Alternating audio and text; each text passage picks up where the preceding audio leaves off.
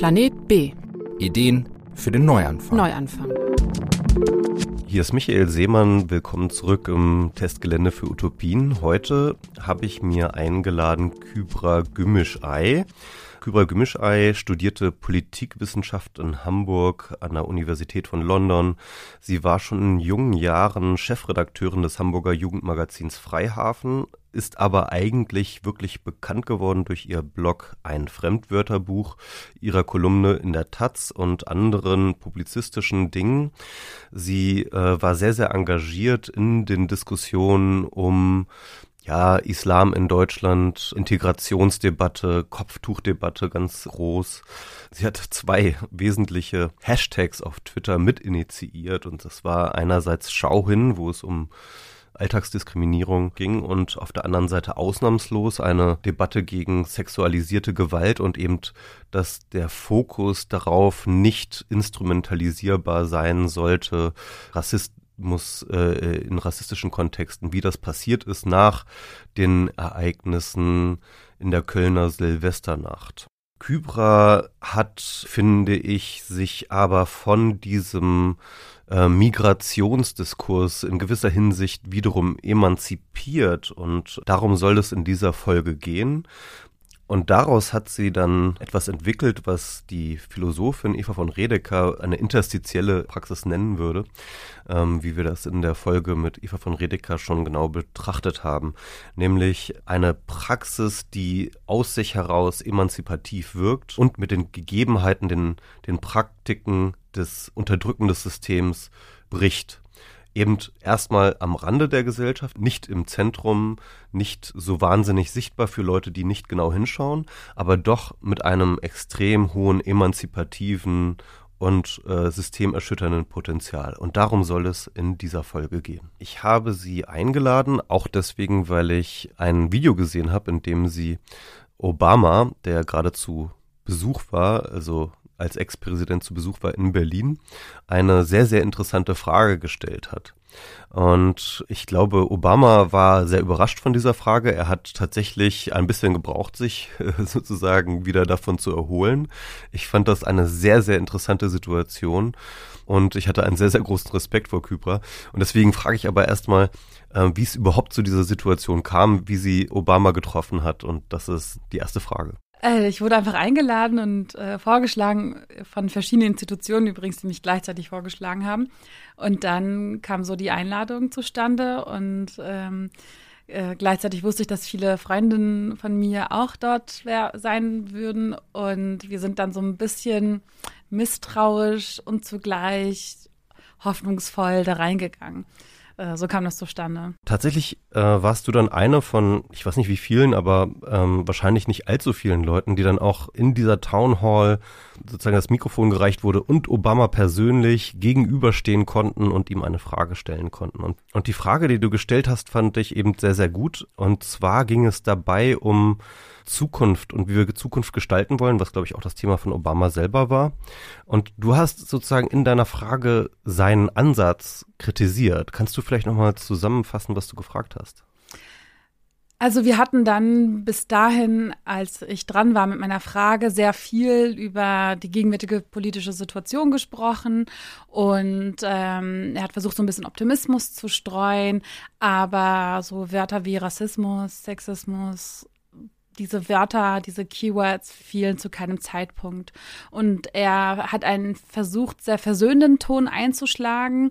Und ähm, gefühlt war damit sehr weit entfernt von jungen politischen Aktivistinnen in den USA, aber auch denjenigen, die im Raum waren und eingeladen worden waren, die ähm, zum Teil wütend waren, die zum Teil sich eine andere Welt vorgestellt haben und vorstellen und zum Teil auch sehr frustriert waren über dieses ständig Versöhnende, dieses ja, Verstehen wollen, dieses ewige ähm, Hinhören, die Sorgen der besorgten Bürgerinnen quasi ernst nehmen und deshalb war an dem Punkt, wo ich dran war, mir sehr wichtig von ihm zu erfahren, dadurch, dass er ein Mensch ist, der an einer sehr machtvollen Position sehr viele Jahre Einblick gewonnen hat in die Strukturen dahinter, wie global, aber auch national Politik gestaltet wird, wie Gesellschaft sich verändert. Also er hat einzigartige Einblicke und ich habe mir davon erhofft, dass er rückblickend sagen kann, was anders laufen muss, was ähm, sich an den Strukturen ändern muss, äh, was sich strukturell ändern muss, so dass eine gerechtere Gesellschaft möglich ist.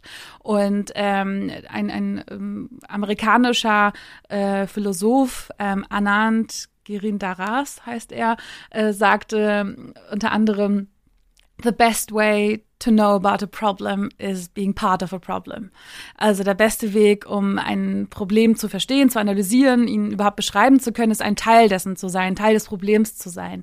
Und dadurch, dass er viele Jahre diese Gelegenheit hatte, Teil einer Regierung zu sein, äh, zu gestalten und damit auch ähm, ja Probleme, also Teil von Problemen natürlich auch zu sein, wenn wir uns auf die, wenn wir auf die US-amerikanische Außenpolitik schauen, aber auch was innerhalb der Gesellschaft passiert ist, dann sehen wir, ähm, hat er einzigartige Einblicke. Und ich wollte von ihm erfahren, ähm, ob es ob es nicht zu kurz kommt, wenn wir immer wieder darüber sprechen, was wir tun können, um ähm, Lösungen zu entwickeln für Missstände in der Gesellschaft und immer so ein bisschen hinterherlaufen und gucken, da ist ein Problem, da müssen wir eine Lösung für entwickeln, hier ist ein Problem, da haben wir eine total innovative, schöne Lösung für und uns nicht vielleicht grundlegendere Fragen auch stellen. Also es geht nicht darum, entweder oder, sondern dass ich einen Mangel sehe an einem Diskurs darüber, in was für einer Gesellschaft wollen wir leben? Für wen soll diese Gesellschaft designt sein? Wen haben wir vor Augen, wenn wir über die Gesellschaft sprechen, ähm, ob es nicht auch ein Diskurs darüber braucht, ähm, was für Systemänderungen, was für strukturelle Änderungen es geben muss, damit wir überhaupt eine Vision haben können, an der wir uns abarbeiten können, statt einfach nur, indem wir die Probleme in der Gesellschaft lösen, eigentlich nur dazu beitragen, dass dieses destruktive vielleicht System fortbestehen kann. Also unser äh, Social Entrepreneurship, unsere, unser soziales Unternehmertum, äh, dieses ähm, Gründen von Initiativen und Projekten, die immer wieder Missstände lösen wollen, führen vielleicht letztlich eigentlich nur dazu, dass wir Tausende von Löchern stopfen aus zivilgesellschaftlicher Energie heraus und damit aber ein System aufrechterhalten, das für Menschen wie uns gar nicht gedacht ist, oder ein System erhalten, das eigentlich destruktiv ist. Und die Frage war dann für mich, müssen wir nicht mehr Ressourcen aufwenden, um uns mit der Vision zu beschäftigen, äh, mit, der, mit dem System zu beschäftigen, in dem wir zukünftig leben wollen. Das ist natürlich auch eine Kritik an Obama selbst, die, glaube ich, absolut fair ist. Er ist, glaube ich, ich glaube, man kann ihm unterstellen, dass er schon eine bessere Gesellschaft will, aber dass er halt immer gedacht hat oder vielleicht bis heute denkt, ja, man braucht nur immer hier und da mal ein bisschen nach vorne schrauben und hier ein paar Stellschrauben verändern. Aber deine Frage ging ja genau äh, in diese Richtung zu sagen, ja, vielleicht, vielleicht hält man damit eigentlich nur ein ungerechtes System am Leben, ne? Was auch spannend war, war seine Reaktion dann darauf. Also online war ja nur ein Ausschnitt zu sehen, seine Antwort. Die Antwort war ja deutlich länger.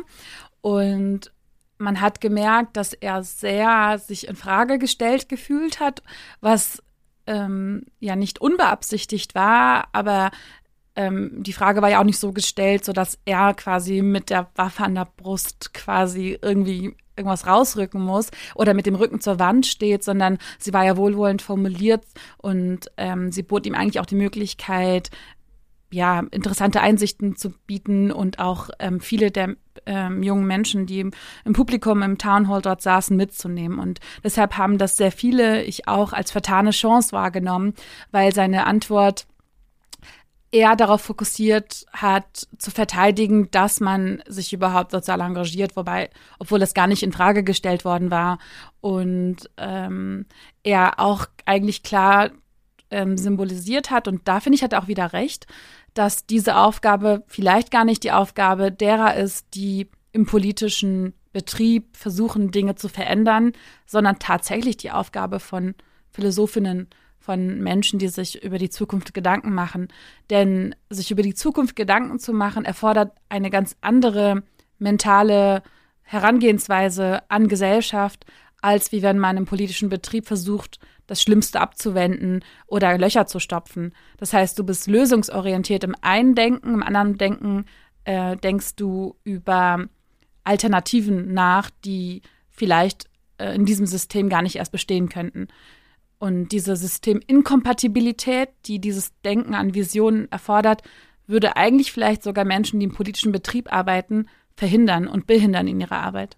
Ja, und ähm, das ist das, was wir heute tun wollen. Wir wollen über sozusagen außerhalb des Systems, über Alternativen des Systems nachzudenken. Aber bevor wir das tun, müssen wir, glaube ich, erst einmal eine wirklich gute Problembeschreibung hinbekommen. Denn wir müssen erst einmal feststellen, was ist denn jetzt eigentlich das Problem an diesem derzeitigen System?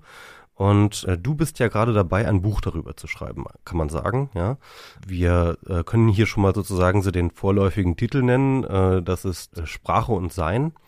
Und äh, das ist natürlich ein großer, ein äh, sehr, sehr philosophisch klingender Titel. Der hat schon eine gewisse Gravitas, kann man sagen. Aber äh, du beschäftigst dich da, wie der Titel schon sagt, eben mit Sprache und, und wie die Sprache das Sein ja bestimmt, strukturiert. Äh, wie würdest du das beschreiben?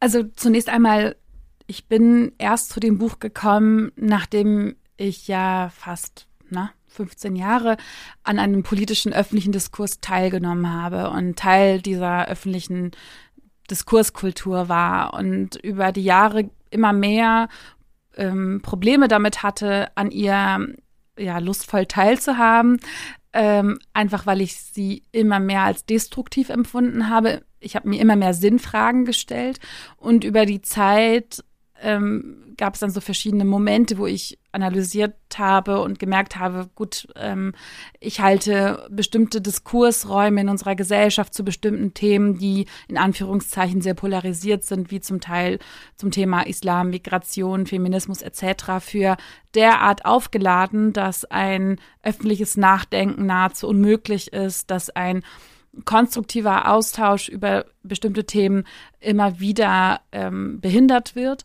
Und so war dann für mich die Frage, was für ein Diskurs braucht es, was für äh, Räume braucht es, um über diese Themen konstruktiv sprechen zu können, so dass man zu Lösungen kommt und nicht nur in Panik verfällt. Und immer mehr wurde mir deutlich, dass dies nicht nur mit unserer Diskurskultur zu tun hat, sondern unserer insgesamten Architektur des Denkens und Sprechens. Und so, ähm, weil ich immer mehr versucht habe zu schauen, was sind so die grundlegenden Ursachen der Tatsache, dass wir eine solche Diskurskultur pflegen. Ähm, am Ende war ich dann sozusagen bei der Architektur der Sprache. Und dann habe ich mich damit beschäftigt, wie Sprache grundsätzlich unser Denken formt und ähm, über viel ähm, Lesen und Recherchieren in Kognitionspsychologie, in der Philosophie, in der Soziologie etc. etc. wurde mir immer deutlicher, dass Sprache ja ein Werkzeug ist, aber ein sehr begrenztes Werkzeug. Ein Werkzeug, das versucht, die Welt da draußen irgendwie begreifbar zu machen, ähm, Gefühle begreifbar zu machen, eine Brücke zu schlagen zwischen Menschen über Sprache, sodass sie miteinander kommunizieren können, dass da aber auch extrem viel verloren geht. Und die Frage ist dann für mich gewesen, mit welchen Augen betrachten wir die Welt, wenn wir sprechen, wenn wir die deutsche Sprache beispielsweise sprechen? Aus welcher Perspektive heraus betrachten wir die Welt? Und ein Gleichnis, das ich entwickelt habe, um eigentlich deutlich zu machen, was dabei passiert, wenn wir sprechen, war folgendes Gleichnis. Und zwar, ähm, wenn wir Sprache als einen Ort denken würden, als ein Museum beispielsweise, ein Museum, das versucht, die Welt da draußen zu katalogisieren, zu ordnen, zu kategorisieren, ähm, Gefühle, Gerüche, ähm, Konzepte, Ideen, ähm, Gegenstände, Pflanzen, Insekten, Tiere etc. versucht zu benennen, ihnen Namen gibt, ihnen Definitionen gibt und sie in diesem Museum ausstellt. Ähm, wenn wir uns Sprache als einen Ort vorstellen, der versucht, die Welt da draußen jenen Menschen begreiflich zu machen, die diese Orte der Welt nie bereisen würden vielleicht oder ihnen äh, Lebenswelten äh, versuchen begreiflich zu machen, die sie persönlich vielleicht nie erleben würden. Und Sprache ermöglicht uns ja genau das. Wir können hier an einem Tisch sitzen oder jetzt die Personen, die gerade zuhören, sind nicht mit uns hier in diesem Raum, aber können dadurch, dass wir du und ich gerade miteinander sprechen, ähm, mit uns gedanklich diese Reise machen und gedanklich durch dieses Museum zum Beispiel gehen. Und so mächtig ist Sprache. Die Frage ist dann, wer kuratiert dieses Museum? Wer bestimmt, was wir in diesem Museum wie sehen und aus welcher Perspektive heraus? Und in diesem Museum gibt es zwei Kategorien von Menschen. Das sind zum einen die Unbenannten und zum anderen die Benannten. Ähm, die Unbenannten sind diejenigen, die selbstverständlich sind, die absolut der Norm entsprechen, die durch dieses Museum gehen und nirgendwo Anstoß finden, weil dieses Museum für Menschen wie sie maßgeschneidert ist. Und das kommt nicht von ungefähr, das ist kein Zufall. Die, Mus die Menschen, die dieses Museum kuratieren, sind nämlich auch Unbenannte. Das sind auch Menschen, die so selbstverständlich sind, dass es kein Label für sie braucht, weil sie quasi ähm, die Norm sind, der Maßstab sind. Und ähm, diejenigen, die dieses Museum kuratieren, machen von einem sehr machtvollen Instrument Gebrauch, nämlich sie benennen Dinge, sie geben Dingen einen Namen, sie machen ihre Perspektive auf die Dinge zum Maßstab. Und deshalb nennt man diejenigen, die, die Unbenannten, die dieses Museum kuratieren, Benennende. Und wie mächtig, wie, wie, wie, wie groß diese Freiheit ist, diese Unbeschwertheit, Unbeschwertheit ist, die Unbenannte und Benennende in diesem Museum haben, wird dann deutlich, wenn man sich die zweite Kategorie Menschen in diesem Museum anschaut. Und das sind die Benannten. Benannte sind jene Menschen, die irgendwie von dieser Norm abweichen. Das sind Menschen, die ähm, irgendwie anders sind, in Anführungszeichen, irgendwie, in Anführungszeichen, fremd sind, die ungewohnt vielleicht sind oder irgendwie anders erscheinen, die äh, nicht vorhergesehen sind, die im ersten Moment für die Benennenden fremd und unverständlich sind. Diese Menschen werden versucht ähm, zu die werden inspiziert, die werden analysiert, die werden kategorisiert und am Ende gibt es für sie einen Namen, einen Kollektivnamen, der diese Menschengruppe im Kollektiv benennt. Und zwar einen Namen von, aus der Perspektive der Benennenden heraus. Und dann gibt es eine Definition für diese benannten Menschen. Und zwar ähm, diejenigen Eigenschaften, die Benennende für nennenswert und äh, herausragend halten. Und so wird eine Gruppe von Menschen zu einer Kategorie gemacht, einer konstruierten Kategorie. Sie werden zu einer Einheit. Und das ist der Moment, wo Menschen in unserer Sprache entmenschlicht werden, wo sie nicht mehr Individuen sein können, wo sie nicht mehr Fehler und Makel haben können, ohne dass diese Fehler und Makel auf alle anderen in ihrer Kategorie übertragen werden. Und diese benannten Menschen, ähm, die keine Menschen mehr sind, sondern eigentlich nur noch Benannte, leben in diesem Museum als Ausstellungsobjekte. Ihr Name ist ihr Käfig und die Definition ihres Namens, ihres Kollektivnamens bestimmt die Weitläufigkeit ihres Käfigs. Und das ist der Zustand, in dem sich Menschen in unserer Sprache äh, befinden, die irgendwie als fremd kategorisiert werden. Das sind dann Menschen, die wir als Ausländer bezeichnen, Menschen, die wir als Geflüchtete bezeichnen, Menschen, die wir als homosexuell bezeichnen, als Jüdinnen bezeichnen, als Musliminnen bezeichnen. Menschen, wo wir, wenn wir diese Labels, diese Kollektivnamen, die ich gerade aufgezählt habe, nenne, nicht Menschen und Gesichter vor Augen haben, sondern nur abstrakte Massen. Und Rassismus ähm, in unserer Gesellschaft baut auf einer konstruierten Welt auf. Es gibt keine Rassen, aber wir haben sie konstruiert und behandeln Menschen entsprechend.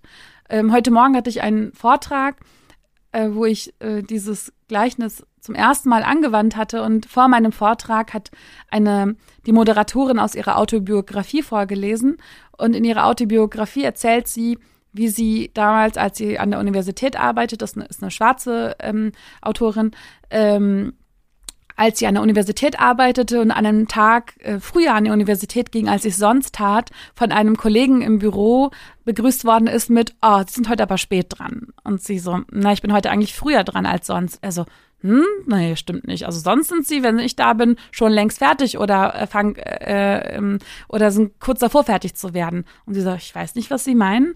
Und er sagte dann, ähm, so erzählte sie heute Morgen, ähm, dass sie ja meistens schon fertig sei dabei, damit ihr sein äh, Büro sauber zu machen.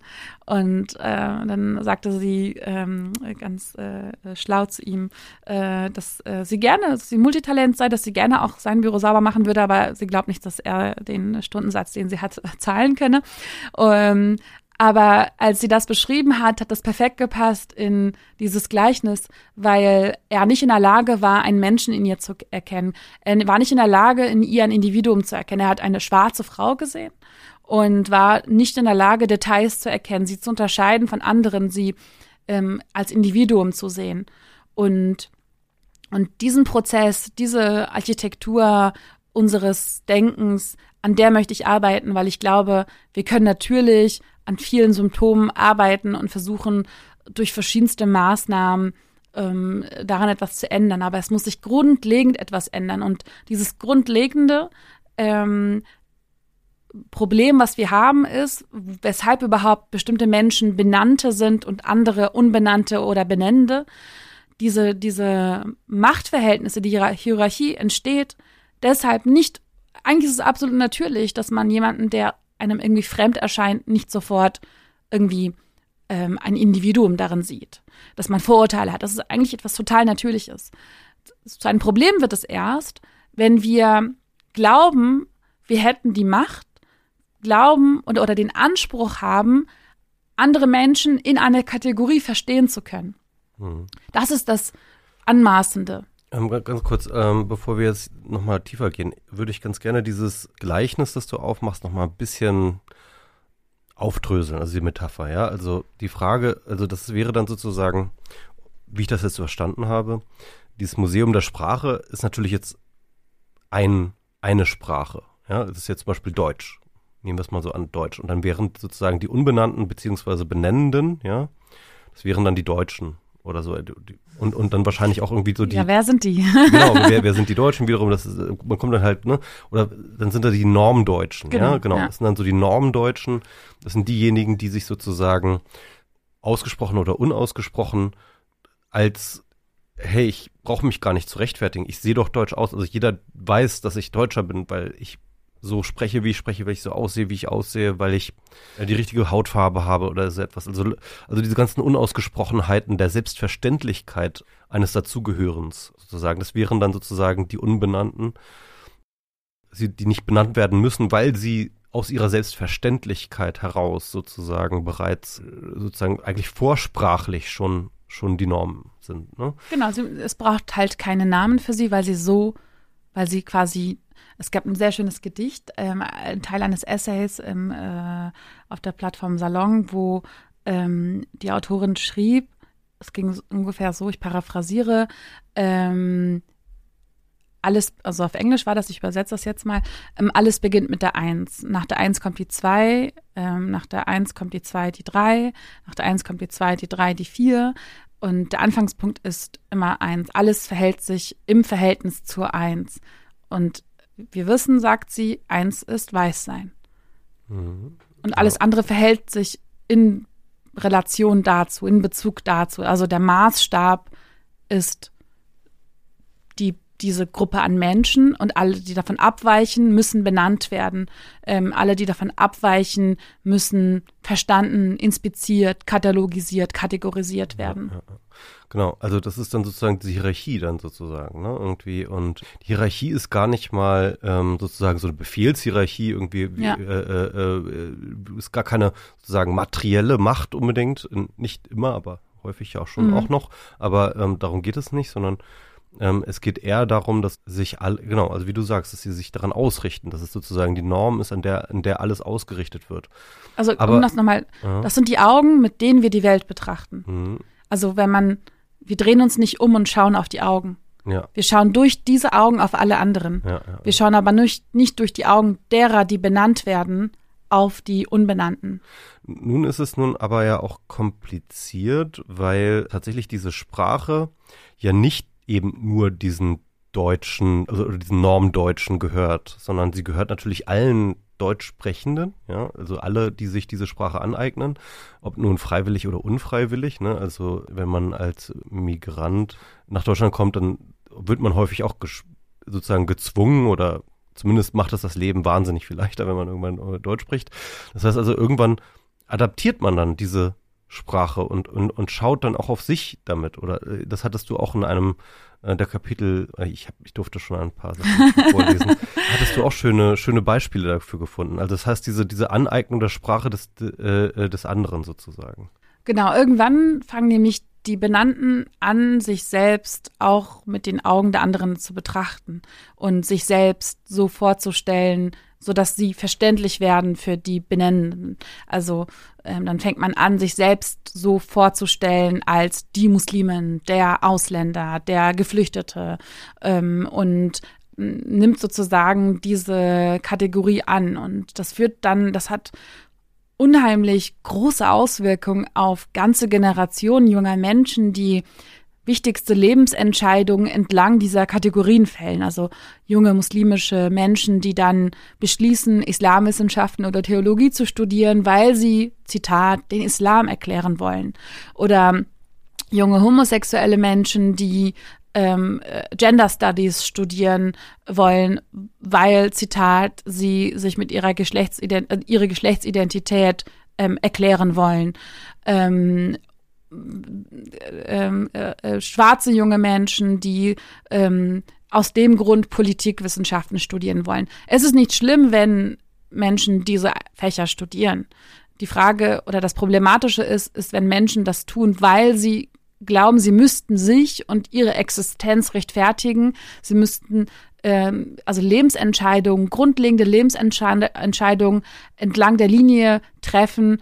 Ich bin in Anführungszeichen Pressesprecherin meiner Kategorie und diese Aufgabe wird mir zugeschrieben. Damit ich sie gut machen kann, muss ich das und das machen. Und nicht, weil sie unheimlich begeistert sind von Politik oder ähm, Theologie sie reizt oder weil ähm, ähm, Gender Studies sie reizt oder was auch immer es ist, was sie am Ende studieren. Ich habe auch, ich kenne unheimlich viele junge Menschen mit Migrationshintergrund beispielsweise, die unbedingt Medizin studieren wollen, weil sie Zitat, beweisen wollen, dass Menschen wie wir das tun können. Und nicht, weil sie unglaublich gern den menschlichen Körper verstehen wollen und, und ähm, als Ärztin oder Chirurg oder whatever ähm, arbeiten wollen, weil das ihr Lebenstraum ist, sondern weil sie das tun, um den im Beispiel des Museums bleibend, den Benennenden, den Unbenannten etwas beweisen wollen, etwas kommunizieren wollen.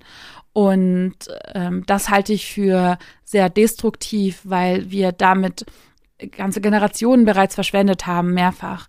Ähm, ein Beispiel, das ich auch im äh, Buch angewandt habe, ist das ähm, Beispiel von Semra Ertan, eine ähm, junge Frau, 85, in ähm, äh, Hamburg lebend, die als Gastarbeiterin nach Deutschland kam und ein schönes Gedicht geschrieben hat. Äh, mein Name ist Ausländer heißt das Gedicht und darin beschreibt sie, wie sie wahrgenommen wird und, und die Zwänge, unter denen sie ähm, ja, leben muss und die Dynamiken zwischen Deutschland und der Türkei und wie sie dazwischen aufgerieben wird als quasi ähm, äh, Arbeitskraft, die aber kein Mensch ist. Und sie sagt, mein Name ist Ausländer. Und ähm, am 26. Mai ähm, 86, glaube ich, war das, oder 85? 85, genau. Am 26. Mai 85 ähm, äh, ruft sie beim NDR an und ähm, kündigt ihren, ähm, äh, ihren Suizid an und beschreibt, ähm, die Gründe und redet, ähm, spricht über den Rassismus, der damals in Deutschland ähm, nochmal ein, ein Hoch damals erlebt hatte, einen, weiteren Hoch sozusagen. Und ähm, äh, wenige Stunden später setzt er sich dann in St. Pauli in Brand und stirbt. Und sie ist ein Beispiel für mich für einen Menschen, der nicht Mensch sein durfte. Eine Lyrikerin, die nicht Lyrikerin sein durfte. Ein Mensch, der primär als Gastarbeiterin wahrgenommen worden ist. Ein Mensch, der nicht gesehen worden ist als die Person, die sie ist, sondern als Kategorie und als ähm, äh, Kollektiv. Und, ähm, und wenn man sich so ein bisschen auch auseinandersetzt mit so Lyrikern und Lyrikerinnen aus der NS-Zeit, jüdische Autorinnen ähm, und, und wie gesagt Lyrikerinnen, Poetinnen etc., dann sieht man in vielen ähnliche Kämpfe, die einen ähnlichen Kampf beschreiben, wie sie mit der Sprache hadern, weil sie nicht sie mit meint, weil die Sprache sie nicht vorhergesehen hat, weil sie in der Sprache um ihre Existenz kämpfen müssen. Und das zieht sich durch und ich glaube, wenn wir, und das ist für mich eine wichtige Frage, wenn wir es ernst meinen mit der Pluralität in unserer Gesellschaft, wenn wir erstens die Tatsache anerkennen, dass wir in einer pluralen Gesellschaft leben. Zweitens, auch künftig in einer pluralen Gesellschaft leben wollen, ohne dass die permanent in Frage gestellt wird. Anders formuliert, wenn wir nicht wollen, dass die Option offen steht, dass dieser Pluralität mit welchen Mitteln auch immer irgendwann ein Ende bereitet wird, wenn wir diese Option ausschließen wollen, das ist Punkt zwei. Und drittens, wenn wir in dieser gegenwärtigen und zukünftigen pluralen Gesellschaft gleichberechtigt, auf Augenhöhe, in Frieden miteinander leben wollen, dann müssen wir an den Strukturen etwas ändern. Dann müssen wir Strukturen schaffen, in der Sprache, äh, in unserem Bildungswesen, in unserer Medienlandschaft, überall an allen Dingen, die die Gesellschaft durch ihre Architektur prägen und mitbestimmen. Dort muss es einen Wandel geben. Und ich weiß, dass dieser Wandel in Menschen Angst erzeugt, weil wir Angst haben vor einer Wandlung. Und ich bin davon nicht ausgenommen. Ich habe auch Angst. Ich weiß nämlich nicht, wie eine Welt aussieht, aussieht die geschlechtergerecht, ähm, antirassistisch, ähm, äh, ist in eine Gesellschaft, in der Menschen nicht diskriminiert werden aufgrund ihrer Hautfarbe, ihrer Religion, äh, weil sie, in der kein Antisemitismus, in der keine Homofeindlichkeit etc. besteht. Ich kenne diese Zukunft nicht. Ich weiß nicht, wie sie aussieht. Aber der Auftrag, den wir haben, ist, gemeinsam in diese Zukunft zu denken und diesen Auftrag gemeinsam anzunehmen.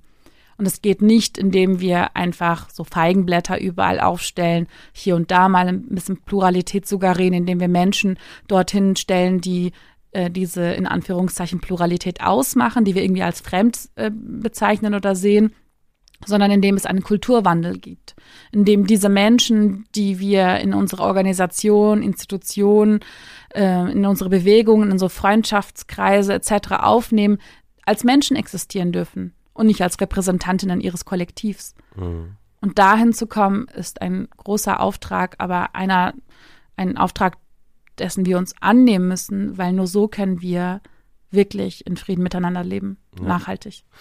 Ähm, es ist jetzt kein Personality-Podcast, aber ich würde trotzdem ganz gerne nochmal auf die Beschreibung, die du gerade abgegeben hast, nochmal vielleicht für die Hörer, die das nicht wissen, nochmal auf deine eigene Biografie eingehen, weil ich habe das Gefühl, dass das schon sehr stark damit verknüpft ist, dass du wirklich auch über lange Zeit, da hattest du ja schon ein bisschen angedeutet, halt in dem Diskurs auch so eine Vertreterfunktion hattest. Ne? Du warst die Muslimin, die auf ein Kopftuch trägt und dann in der Öffentlichkeit auch rechtfertigt, warum.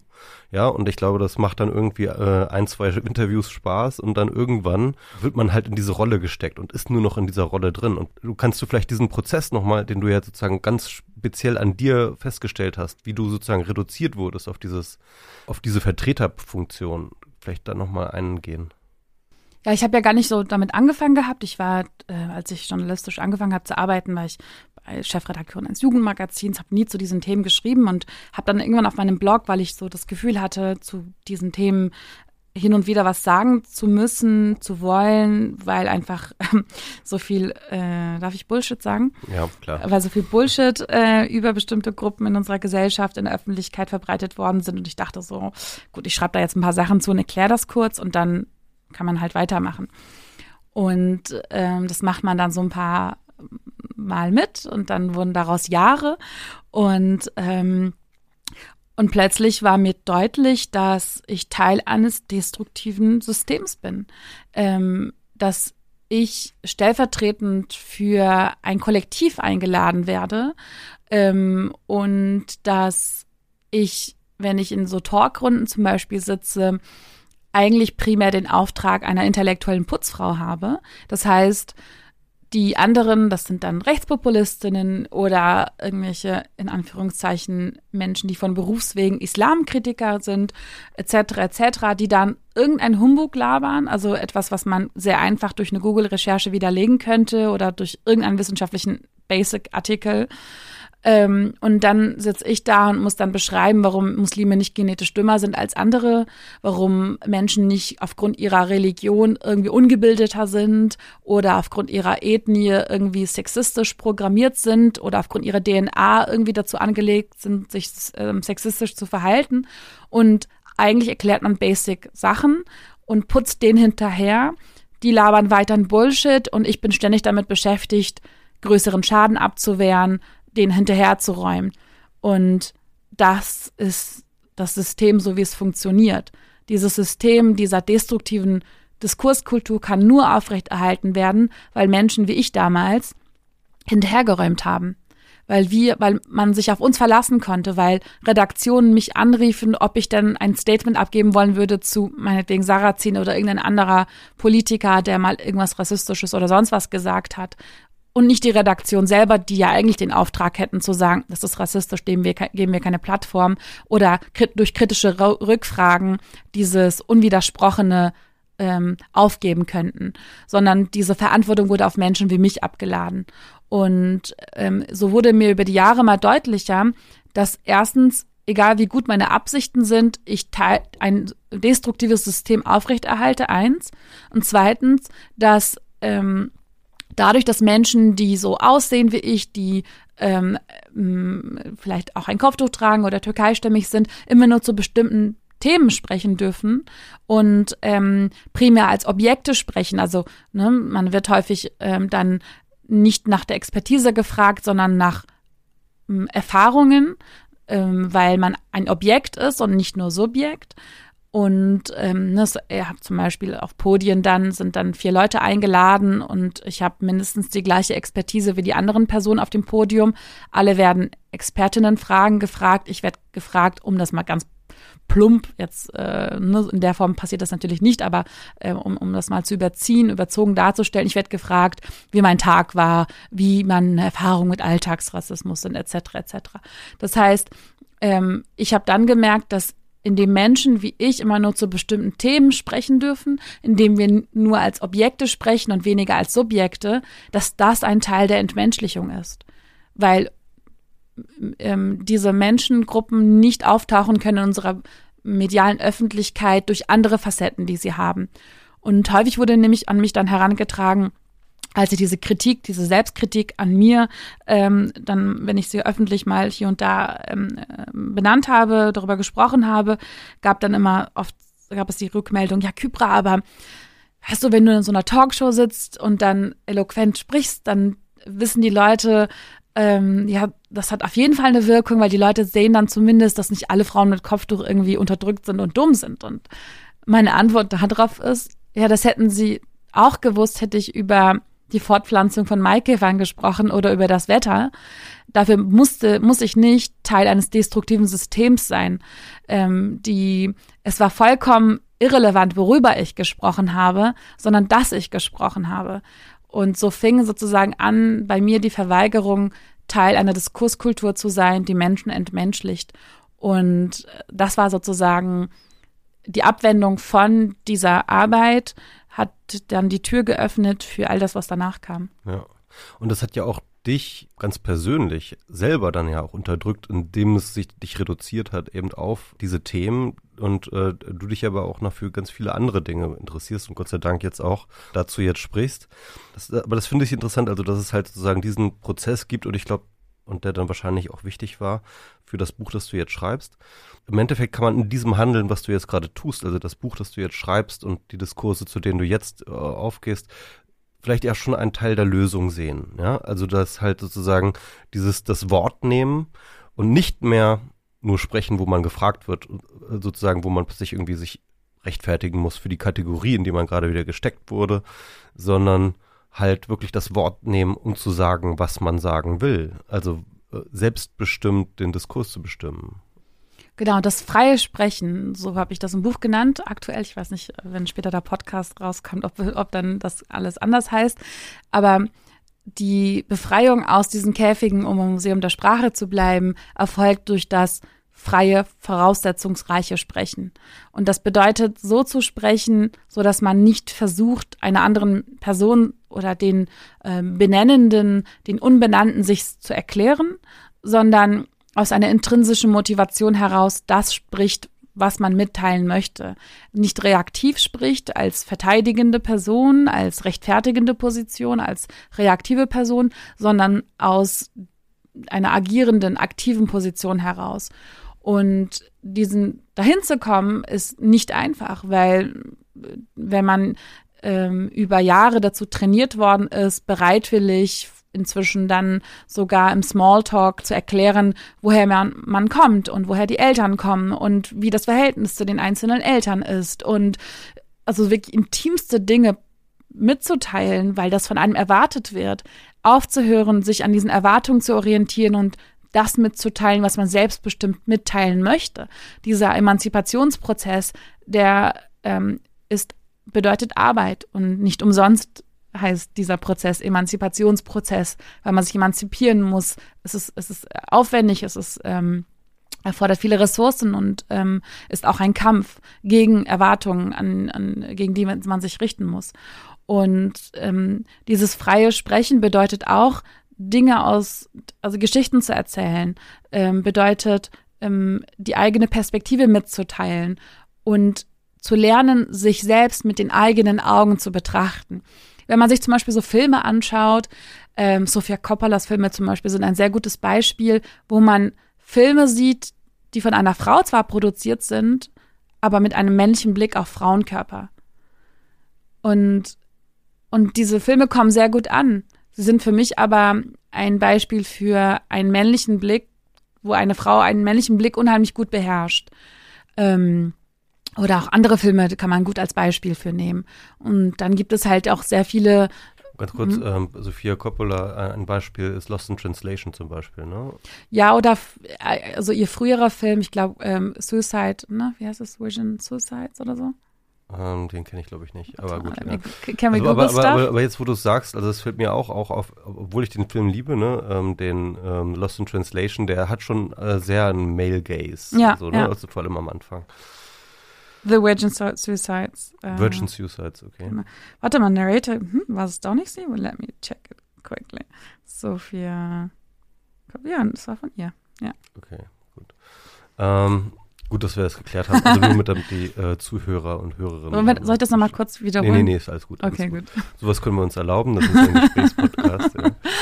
Genau. Also, ähm, äh, ja, das ist, das äh, finde ich sehr spannend. Aber glaubst du, dass das, also um das vielleicht nochmal kurz äh, für mich zusammenzufassen oder verständlich zu machen, im Endeffekt bedeutet diese, dieser emanzipative Akt des freien Sprechens eigentlich so zu tun, als würde man gar nicht diskriminiert. Also ja. sozusagen, während man diskriminiert wird, so zu tun, als, wäre, als würde man gar nicht diskriminiert. Ist das richtig zusammengefasst? Exactly. Okay. Ja.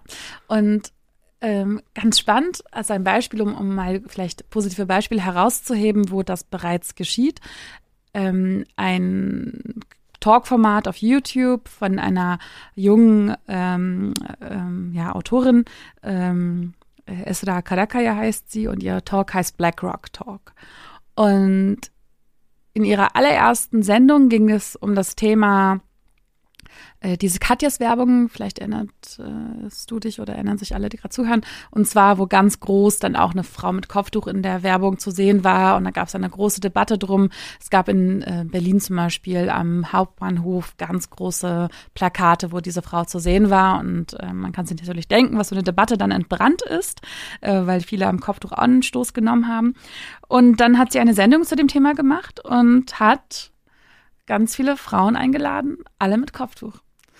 Und das Interessante war, normalerweise würde es in so einer Talksendung nur eine einzige geben, die dann repräsentativ für alle anderen sprechen muss.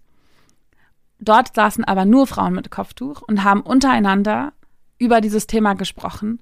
Und so war nie keine von denen in der Position, sich selbst ähm, anderen verständlich machen zu müssen, sondern sie konnten sozusagen voraussetzungsreich sprechen und untereinander frei sprechen.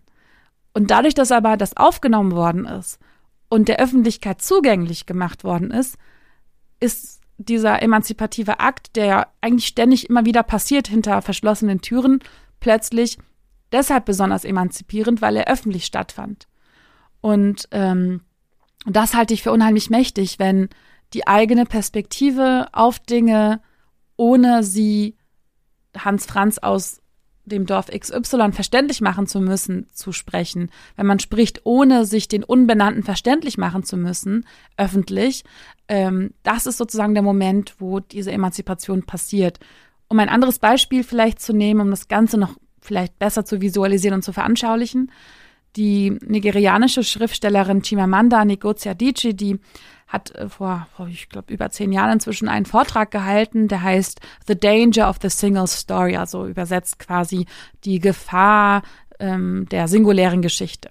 Und darin beschreibt sie, was, was passiert, wenn eine Gruppierung, ein Kollektiv, eine Kategorie oder ein, ganzes, ein ganzer Kontinent in dem Fall als über eine, über eine singuläre Geschichte wahrgenommen wird. Also Beispiel Kontinent Afrika als die Armen. Ähm, und dann beschreibt sie, wie sie in den USA ist. Sie ist inzwischen eine erfolgreiche Autorin, hat unter anderem einen Roman, wo ein gewalttätiger Vater mit drin auftaucht. Und nach einer ihrer Lesungen, oder ich glaube, da hatte sie unterrichtet, kommt ein Student zu ihr und sagt, tolles Buch, äh, was sei so schade, dass afrikanische Väter alle so gewalttätig seien. Und sie sagt dann daraufhin, hm, ja, ich habe auch kürzlich ein Buch gelesen, American Psycho. Und es sei so traurig, dass junge amerikanische Männer alle zu Serienmördern werden würden. Und das macht sie natürlich mit einer gewissen Ironie, weil sie ganz genau weiß, wir würden niemals von American Psycho ausgehend irgendeine generalisierende Aussage über die US-amerikanische Gesellschaft treffen. Warum? Weil wir ganz genau wissen, weil wir nicht eine Geschichte aus den USA kennen, sondern Hunderte, Tausende. Wir wissen, wie es ist, dort geboren zu werden, aufzuwachsen, zur Uni zu gehen, zur Schule zu gehen, sich zu verlieben, zu entlieben, zu sterben, aus den Toten zu erwachen. Also wirklich alle möglichen Facetten. Wie viele Geschichten kennen wir aber beispielsweise über Gruppierungen, Minderheiten, marginalisierte Gruppen in Deutschland? Äh, wie sehr können sie, wie befreit können sie eine Horrorgeschichte aus muslimischer Perspektive erzählen beispielsweise, ohne dass darüber eine generalisierende Aussage über alle muslimischen Menschen in Deutschland getroffen wird. Deshalb sind so Filme wie Get Out, die aus schwarzer Perspektive ähm, einen, einen Horrorfilm quasi erzählen, so emanzipativ, weil sie eine aus einer bestimmten Perspektive heraus voraussetzungsreich erzählen, weil sie, obwohl sie in einer rassistischen Gesellschaft produziert sind, in einer Gesellschaft, wo Polizeigewalt etc. Menschen äh, unterdrückt und, und, und rassistisch diskriminiert und strukturell diskriminiert, ist es emanzipativ, Geschichten zu erzählen, die nicht entlang der Kategorien laufen, die vorgeschrieben sind, sondern aus der eigenen Perspektive heraus auf die Gesellschaft blicken. Und, ähm, und so wäre es zum Beispiel in Deutschland, ne, ist es so, dass wir einzelne Geschichten aus bestimmten marginalisierten Gruppen hören und das ist dann das Narrativ über die Gruppe X und Y. Und das ist das Aufbrechen. Das, ähm, ein schönes Beispiel war für mich zum Beispiel auch der Film äh, Moonlight, äh, der ja, ähm, ich glaube 2018 oder 17 einen Oscar auch gekriegt, glaube ich. Genau, mehrere Oscar gewonnen hat. Ich habe den Film nicht verstanden, weil ich die Codes nicht kannte. Und der Film war für mich zu voraussetzungsreich, aber deshalb so spannend, weil das sind die Filme, die einen tatsächlich herausfordern, die nicht dem entlang der Scripts laufen, die wir bereits kennen, wo wir ähm, sozusagen uns stark identifizieren können. Ich bin keine weiße Frau, aber ich kann mich sehr gut mit weißen Frauen identifizieren, weil ich viele Filme aus ihrer Perspektive gesehen habe oder aus der Perspektive weißer amerikanischer Männer. Aber das war ein Film, wo aus der Perspektive einer eines ähm, schwarzen homosexuellen Mannes gesprochen worden war und erzählt worden ist.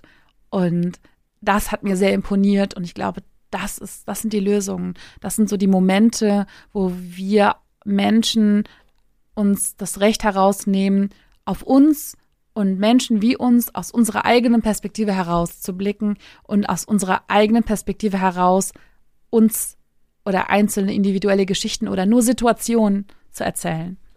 Ich finde diese Vision ähm, wahnsinnig schön, oder es ist ja gar keine Vision, es ist ja tatsächlich eine Praxis, es ist ja, es ist ja eine tatsächlich vorhanden und, und, und tatsächlich umgesetzte Emanzipationspraxis, das freie, voraussetzungsreiche Sprechen. Ich, ich habe aber noch, ich habe da aber noch Fragen dran, weil ich glaube schon, dass es auch nicht ganz unproblematisch ist. Du hast jetzt von deinem eigenen Erlebnis von Moonlight erzählt und hast selber gesagt, dass du den Film nicht verstanden hast, dass diese, diese Voraussetzungsreichheit dieser, äh, dieses Films dich auch überfordert hat, ja. Aber du hast es als etwas Positives dargestellt. Jetzt äh, bist du aber halt auch, man muss sagen, halt auch einfach eine Intellektuelle, ja. Also du bist jemand, der äh, intellektuelle Herausforderungen mag, der sie schätzt. Ähm, gleichzeitig bist du auch jemand, der auch schon vielleicht noch sehr viel mehr Vorwissen hat gegenüber Diskriminierung, Disk äh, Diskriminierungsdiskurse, auch vielleicht teilweise partikular diskriminierten Minderheiten und, äh, und ihrer Lebenswelt.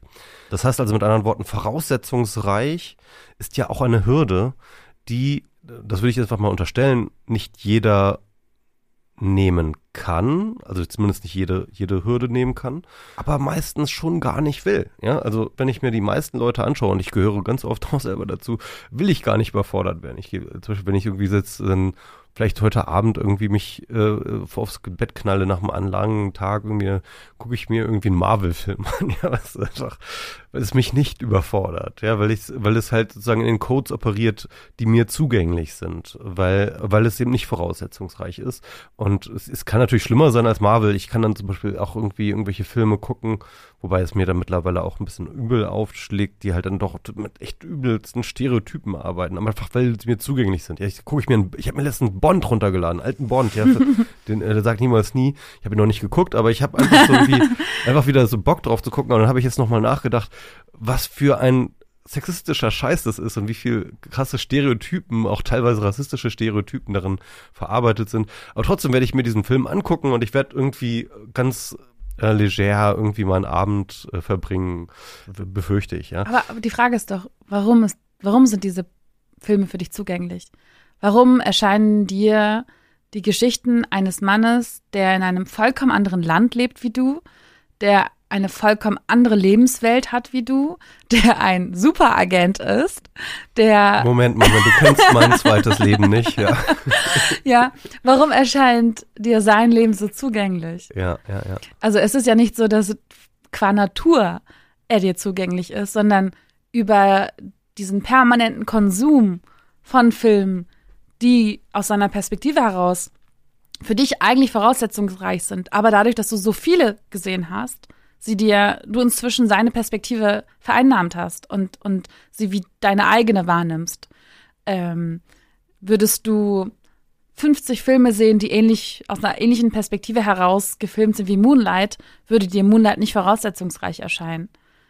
Also es ist ja Gewohnheitssache. Es ist ja das. Klar, aber es gibt ja dieses Informationsdefizit. Ne? Also es genau. gibt ja es gibt, es gibt ja eine Diskrepanz. Genau, und dann ist die Frage, welche Filme ähm, kommen in den Mainstream, welche nicht, welche Filme laufen zu besten Sendezeiten ähm, im öffentlich-rechtlichen oder im privaten Fernsehen, welche nicht, welche laufen in unseren Kinos groß an, welche nicht.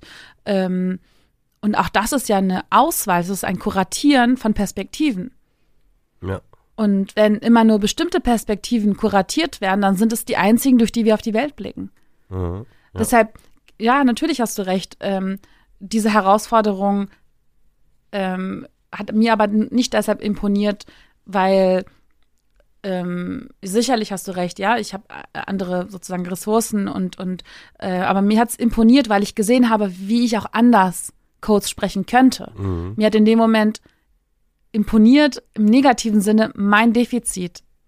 Ja, also für mich war das ein Moment der Demut zu begreifen, dass ich einen weißen, reichen amerikanischen Mann unheimlich gut verstehen kann und nicht diesen anderen Menschen, dass ich das Potenzial habe, mich in einen weißen, reichen Mann zu denken, der in den USA auf einem anderen Kontinenten lebt, ähm, und nicht aber vielleicht in einen geflüchteten Mann, der nebenan wohnt. Ja, ja. So, und das ist ja, das ist die Diskrepanz. Mir hat in dem Moment, also ist vielleicht imponiert fast das falsche Wort, aber das hat mich beeindruckt zu sehen, welches Potenzial Filme hätten, wenn sie gleichberechtigter unterschiedliche Perspektiven visualisieren würden. Und, und da ist auch unheimlich viel Potenzial. Also, dass Menschen hierzulande ähm, sich durch eine Filmkultur hineinversetzen können in die Perspektive eines Menschen auf einem anderen Kontinenten, zeigt uns, dass wir das Potenzial haben, das, die, die Perspektive eines anderen Menschen einzunehmen. Und ähm, das zeigt uns, welche unheimlichen Möglichkeiten wir eigentlich an der Hand haben. Ja, ja. Also, äh, was ich sagen will, ist, ich meine, ähm, du als ähm, Person und ähm, auch viele andere schaffen es sozusagen dieses voraussetzungsreiche Sprechen. Äh, nehmen wir das jetzt einfach mal so als gegeben an, ja. Das würden jetzt auch ganz viele andere, ich sag mal so, Leute, die einer bestimmten diskriminierten Gruppe angehören, für sich entdecken, dass das jetzt the thing ist, ja, irgendwie äh, zu, zur Emanzipation und, und es würde mehr geschehen, ja ich suche halt nach diesem Transmissionsriemen, wie wir das jetzt sozusagen auf die Gesellschaft sozusagen im großen Maßstab, also vielleicht, vielleicht ist es auch, vielleicht denke ich da auch in die falsche Richtung, ja. Aber ich versuche jetzt das Museum wieder zu denken. Ja, wie kriegen wir dieses Museum aufgebrochen oder, oder umgestaltet? Wer muss dafür was tun? Das ist sicherlich ein, eine Voraussetzung, dass dann die einzelnen Leute aus ihren Käfigen austreten und sagen, hey, ich rede jetzt einfach mal über das, was mich als Individuum interessiert. Gleichzeitig muss ja aber auch sozusagen ein gegenseitiges Verständnis, ein, ein, ein, ein Wissensdefizit aufgeholt werden. Und dieses Wissensdefizit muss in gewisser Hinsicht ja auch freiwillig aufgeholt werden. Also die Leute müssen freiwillig sagen so, ja, hm, also statt dem neuen Marvel schaue ich mir jetzt Moonlight an. Das ist jetzt mal so ein ganz äh, plakatives Beispiel. Oder ich äh, äh schaue mir jetzt irgend, oder ich lese jetzt ähm, äh, diese Debatten führen wir ja. Ne? Also es, ist ja nicht so, dass es jetzt komplett oh, gar nicht passieren Raum, würde. Ja. Allein, dass Moonlight jetzt einen Oscar gewonnen hat oder mehrere Oscars gewonnen hat, war ja schon eine, ist ja schon Teil einer Bemühung, die dahin geht, ja. Und es gibt auch in Hollywood in den letzten Jahren, kann man ja schon auch ein, ziemlich viel Bemühungen zu Diversifizierung und so weiter und so fort ähm, erkennen. Ähm, es gibt die Debatten ähm, über Repräsentation im Fernsehen und so weiter und so fort. Es gibt diese Debatten und die sind wichtig, ja. Ja, also ich, ich, ich frage mich, ähm, siehst du sozusagen in einem, äh, in diesem Prozess, vielleicht auch nochmal in ein, einer Verstärkung dieses Prozesses, siehst du da die Lösung oder siehst du da also, ich das ist deine ja, Hoffnung? Hm, also, äh, wenn man in diesem Museum bleibt, dann hatte ich ja erzählt, dass diese Machtverhältnisse, also es eigentlich natürlich ist, Menschen zu kategorisieren, weil wir alle das tun, weil so funktioniert unser Gehirn. Wir versuchen, Muster zu erkennen. Sonst würden wir an Reizüberflutung wahrscheinlich sterben, äh, wenn wir jede Ampel wahrnehmen müssten, jedes Blatt wahrnehmen müssten, äh, jeden Baum einzeln wahrnehmen müssten. Also wir filtern ja Dinge aus, um uns durch den Alltag ähm, navigieren zu können. Das Problem ist, Menschen werden dann erst dann sozusagen zu Benannten. Diese Käfigstruktur entsteht dann, wenn diejenigen, die die Macht haben zu benennen, dies tun mit dem Anspruch, äh, indem sie sich anmaßen, eine Kategorie an Menschen auf Eigenschaften reduzieren zu können und sie verstehen zu können. Also im Smalltalk dann werden diese Fragen gefragt, nicht ich möchte dich näher kennenlernen und ein Gefühl für dich bekommen, sondern ich möchte dich verstehen. Ich möchte verstehen, warum du so anders an, in Anführungszeichen aussiehst. Und diese, ähm, diese eigentlich vermessene Haltung des einen anderen Menschen durch bestimmte Informationen verstehen zu können, führt halt zu einer Entmenschlichung von Menschen, führt zu so dieser Kategorie. Deshalb muss ich das zum, als einen Punkt ändern. Und wenn man das ganz runterbrechen würde, fängt das, endet das eigentlich bei Demut. Und zwar zu begreifen, dass man ein extrem begrenzten Blick auf diese Welt hat. Dass der, die eigene Perspektive nur ein Blick von Milliarden anderen Blicken ist. Dass der eigene Maßstab, die eigenen Normen nicht allumfassend, allmächtig sind. Und das ist sozusagen ein Grundfaktor, ein, ein, ein, ein Grundwert, den es braucht. Und was es auch natürlich bedeutet, ist, dass Menschen sich erstens ihrer Privilegien also bewusst werden und zweitens bereit sind, ihre Sicht als Maßstab aller Dinge, also damit ihre Privilegien aufzugeben. Und das Zweite ist, das, was ich formuliere, ist ja Gegenwart und Realität für sehr, sehr viele Menschen in unserer Gesellschaft, aber nicht für die Dominanzgesellschaft. Also, es ist, man kann natürlich sagen, oh ja, ich habe jetzt eine interkulturelle Kompetenz, weil ich kann mich hineindenken in Menschen, die nicht meine Perspektive teilen. Ich hatte aber auch keine andere Wahl. Und viele andere Menschen wie ich hatten keine andere Wahl und haben keine andere Wahl. Das heißt, man kann sich das antrainieren.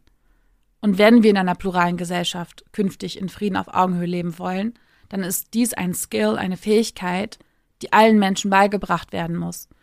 Nur, nur so, also wenn alle sich diese Fähigkeit aneignen. Es gibt, es gibt Länder, da müssen Menschen fünf Sprachen sprechen, um sich durch ihre Gesellschaft zu navigieren, weil sie in einem multilingualen, in einem multilingualen Land leben.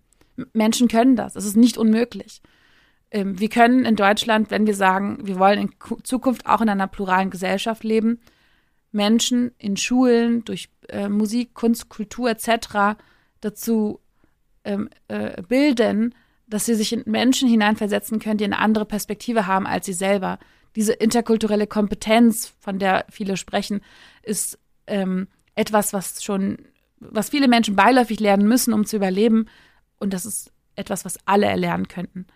Und, und ich glaube, dass deshalb eigentlich das durchaus sozusagen keine Frage der ähm, Elite ist oder des Intellekts ist, sondern welche Grundausstattung braucht ein Mensch, um einer, in einer Gesellschaft sich ähm, zu bestehen und, und äh, leben zu können und existieren zu können. Und bestimmte Menschen müssen halt viel mehr Dinge erlernen, um existieren zu können und bestehen zu können. Und äh, die Frage ist, ähm, wie können wir in eine Gesellschaft kommen, wo alle ein bisschen mit diese Verantwortung tragen, sodass alle gleichberechtigt leben können.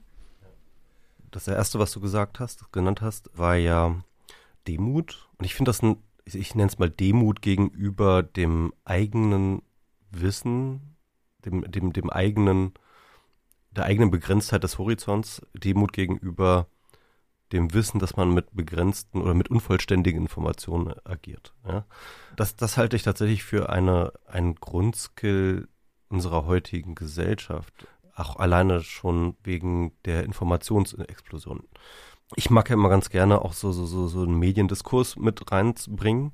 Und für mich ist das Internet tatsächlich, als jemand, der halt auch ohne Internet aufgewachsen ist, ja, aus so einer Generation, ist das natürlich, das ist natürlich auch ein, ein Füllhorn von Füllhörnern, von Perspektiven, von äh, Diskursen, die, die man einfach auch überhaupt nicht durchbrechen kann. Vielleicht hilft das, dieses, diese Erfahrung der, der Überforderung, der generellen Überforderung, nicht der speziellen Überforderung von dem einen oder dem anderen Diskurs, sondern von der, ähm, dem Wissen um die Fülle, ja, dieser, dieser, dieser Dinge. Vielleicht hilft das ein bisschen bei der Einsortierung des, des kleinen Ausschnittes, den man von der Welt hat.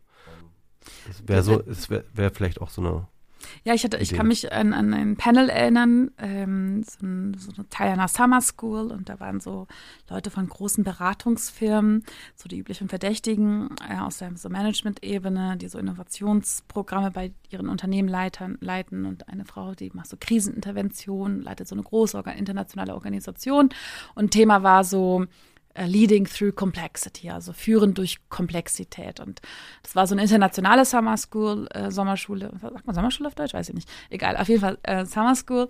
Ähm, und das Publikum war entsprechend aus aller Welt, aus allen möglichen Kontinenten.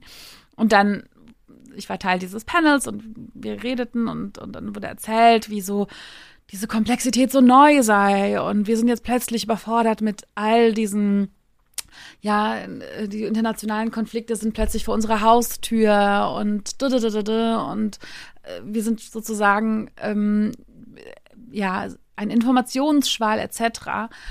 Und ich saß daneben und, dann war halt die Frage, ne, wie kann Führung sozusagen mit dieser neuen, in Anführungszeichen, Situation umgehen? Und ich saß dann und dachte so, es gibt Menschen in dieser Gesellschaft, in Deutschland, die mit dieser Komplexität qua Geburt umgehen lernen mussten. Die ähm, zu Hause eine andere Sprache und Kultur, im Freundinnenkreis eine andere Kultur und teilweise sogar Sprache, an der Schule eine andere Sprache und Normen. Das heißt, diese Komplexität dieser, Gesell dieser Welt konnten sie in einem Mikrokosmos permanent erleben und mussten damit umgehen lernen und Skills entwickeln, um äh, durch Komplexität zu führen, to lead through complexity. Und wenn die Führungspersonen in diesen großen Beratungsfirmen äh, Menschen gehabt hätten, die schon von klein auf das hätten, äh, haben gelernt haben, dann wäre ihre Haltung im Umgang mit dieser Komplexität nicht gewesen, das ist jetzt alles neu und wir sind, es sind neue Herausforderungen, wir müssen jetzt neue Antworten finden, sondern wo gibt es bereits Antworten? Und das hatte ich tatsächlich dann auch auf diesem Podium gesagt, woraufhin äh, ganz, ganz viele Teilnehmende aus verschiedenen afrikanischen Ländern, äh, aus Asien etc. dann ähm, äh, tatsächlich applaudierten und aufstanden und nickten und sagten, dass es sie unheimlich aufregt, dass die ganze Zeit über so getan wird, als sei das alles neu. Mhm. Ja. Und ähm, und wir, wir als Menschen können Fähigkeiten entwickeln, mit dieser Komplexität umzugehen.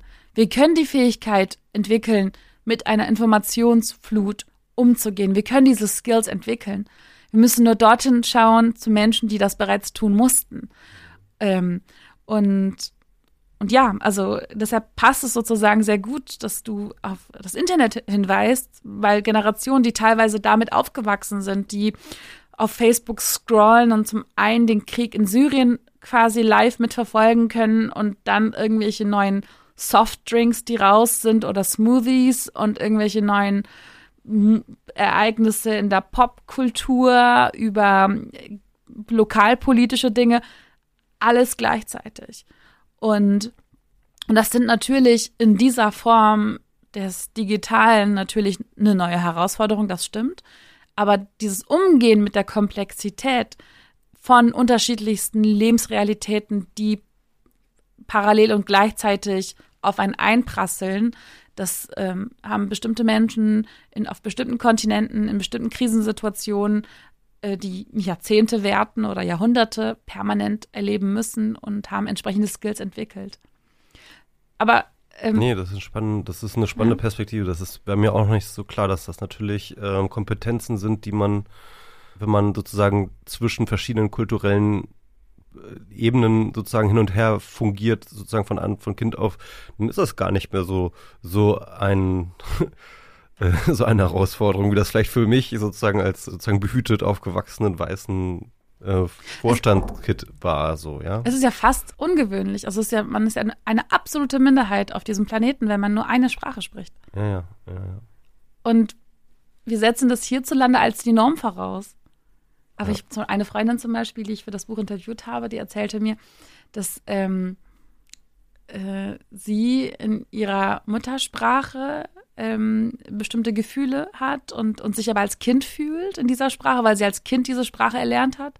Dann war für sie eine Sprache des, der Unterdrückung die englische Sprache, weil sie, weil das damals die Kolonialsprache war, die man in der Schule auf Teufel komm raus beigebracht bekommen hat. Und sie dann so mit 13 nach Deutschland kam und sich als Frau in, im Deutschen entdeckt hat. Deshalb ist für sie das Deutsche eine unglaublich weibliche, emanzipative Sprache. Für mich ist das Deutsche das, was für sie vielleicht als Extremfall dann das Englische wäre. Äh, und ähm, das Englische war für mich eine Sprache der Emanzipation, der Freiheit. Und ähm, und dann sieht man so, welche Gefühle und Emotionen man mit unterschiedlichen Sprachen, äh, welche, welche Persönlichkeiten man ausbilden kann an den unterschiedlichen Sprachen, die man lernt.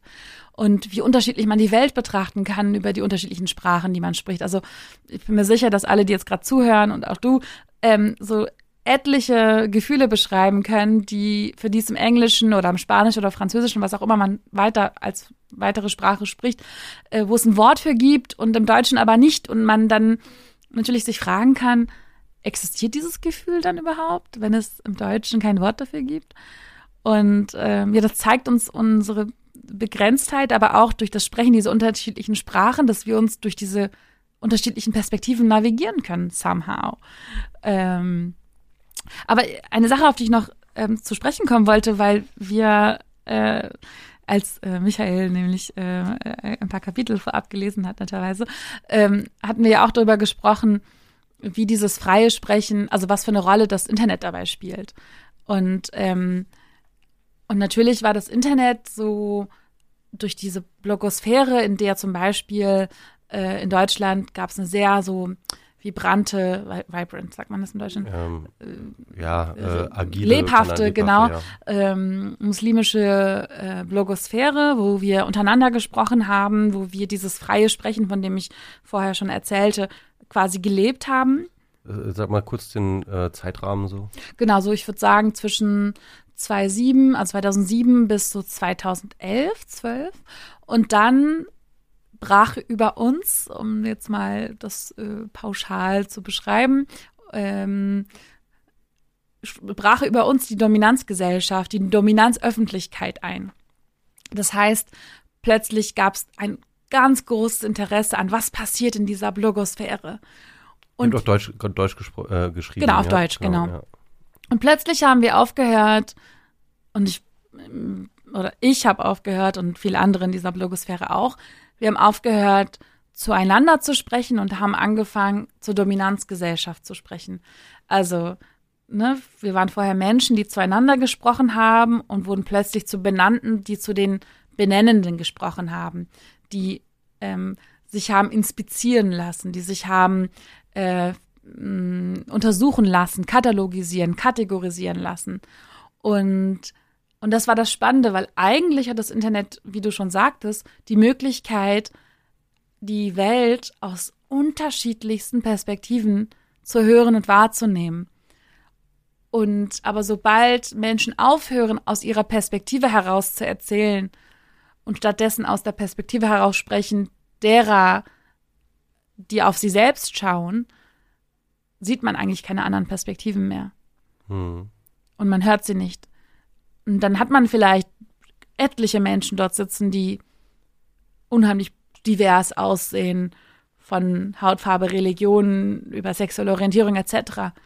Aber niemand hinterfragt die Perspektive, aus der wir die Welt betrachten, weil auch sie sich selbst aus der Perspektive der Benennenden betrachten. Okay, ähm, ich versuche jetzt mal einen Gedanken zu formulieren und würde mich jetzt einfach interessieren, was du davon hältst. Weil wir jetzt mehrmals im Gespräch mehr oder weniger auf, auf, auf, auf einen, ähm, ich nenne das mal, auf eine Verhaltensweise gestoßen sind, die du mit diesem freien, voraussetzungsreichen Sprechen einerseits äh, besprochen hast, die du jetzt aber gerade auch nochmal in dieser muslimisch deutschsprachigen Community im Internet nochmal beschrieben hast, die dann kaputt gegangen ist, dadurch, dass diese Aufmerksamkeit kam. Und ich hatte mal irgendwann für mich so in meinem eigenen publizistischen Tun im Internet, beim Twittern oder wie auch immer, hatte ich immer so ein bisschen so ein Ideal, ein Freiheitsideal, dass man so eigentlich so ein bisschen ja, zusammenfassen kann mit Dance like nobody's watching, ja? Also im Endeffekt sozusagen einfach, ne, also sozusagen so zu sprechen, als hätte man gar keine Öffentlichkeit, ja. Mhm. ist natürlich super schwierig. Also gerade wenn man dann irgendwie Öffentlichkeit hat und das dann über lange Zeit macht, dann schleift sich da natürlich was ein und die Schere im Kopf und dies, das, jenes. Äh, ne, aber ich meine, äh, ist das da auch so ein bisschen vielleicht ganz gut, ganz gutes Bild auch für, für, für das, was du als emanzipativen Akt äh, verstehst? Ja, ja. ja. Und dass das vielleicht dann irgendwie diese, diese, diese muslimische Community vielleicht sozusagen ähm, dass das sozusagen der richtige, die richtige Umgang damit gewesen wären, halt weiter zu kommunizieren, wie wir es vorher gemacht haben und die Öffentlichkeit, die da draußen rumsteht und irgendwie jetzt irgendwie Fragen an uns äh, stellt, einfach zu ignorieren. Also ja, es hat halt mit Macht auch zu tun, ne?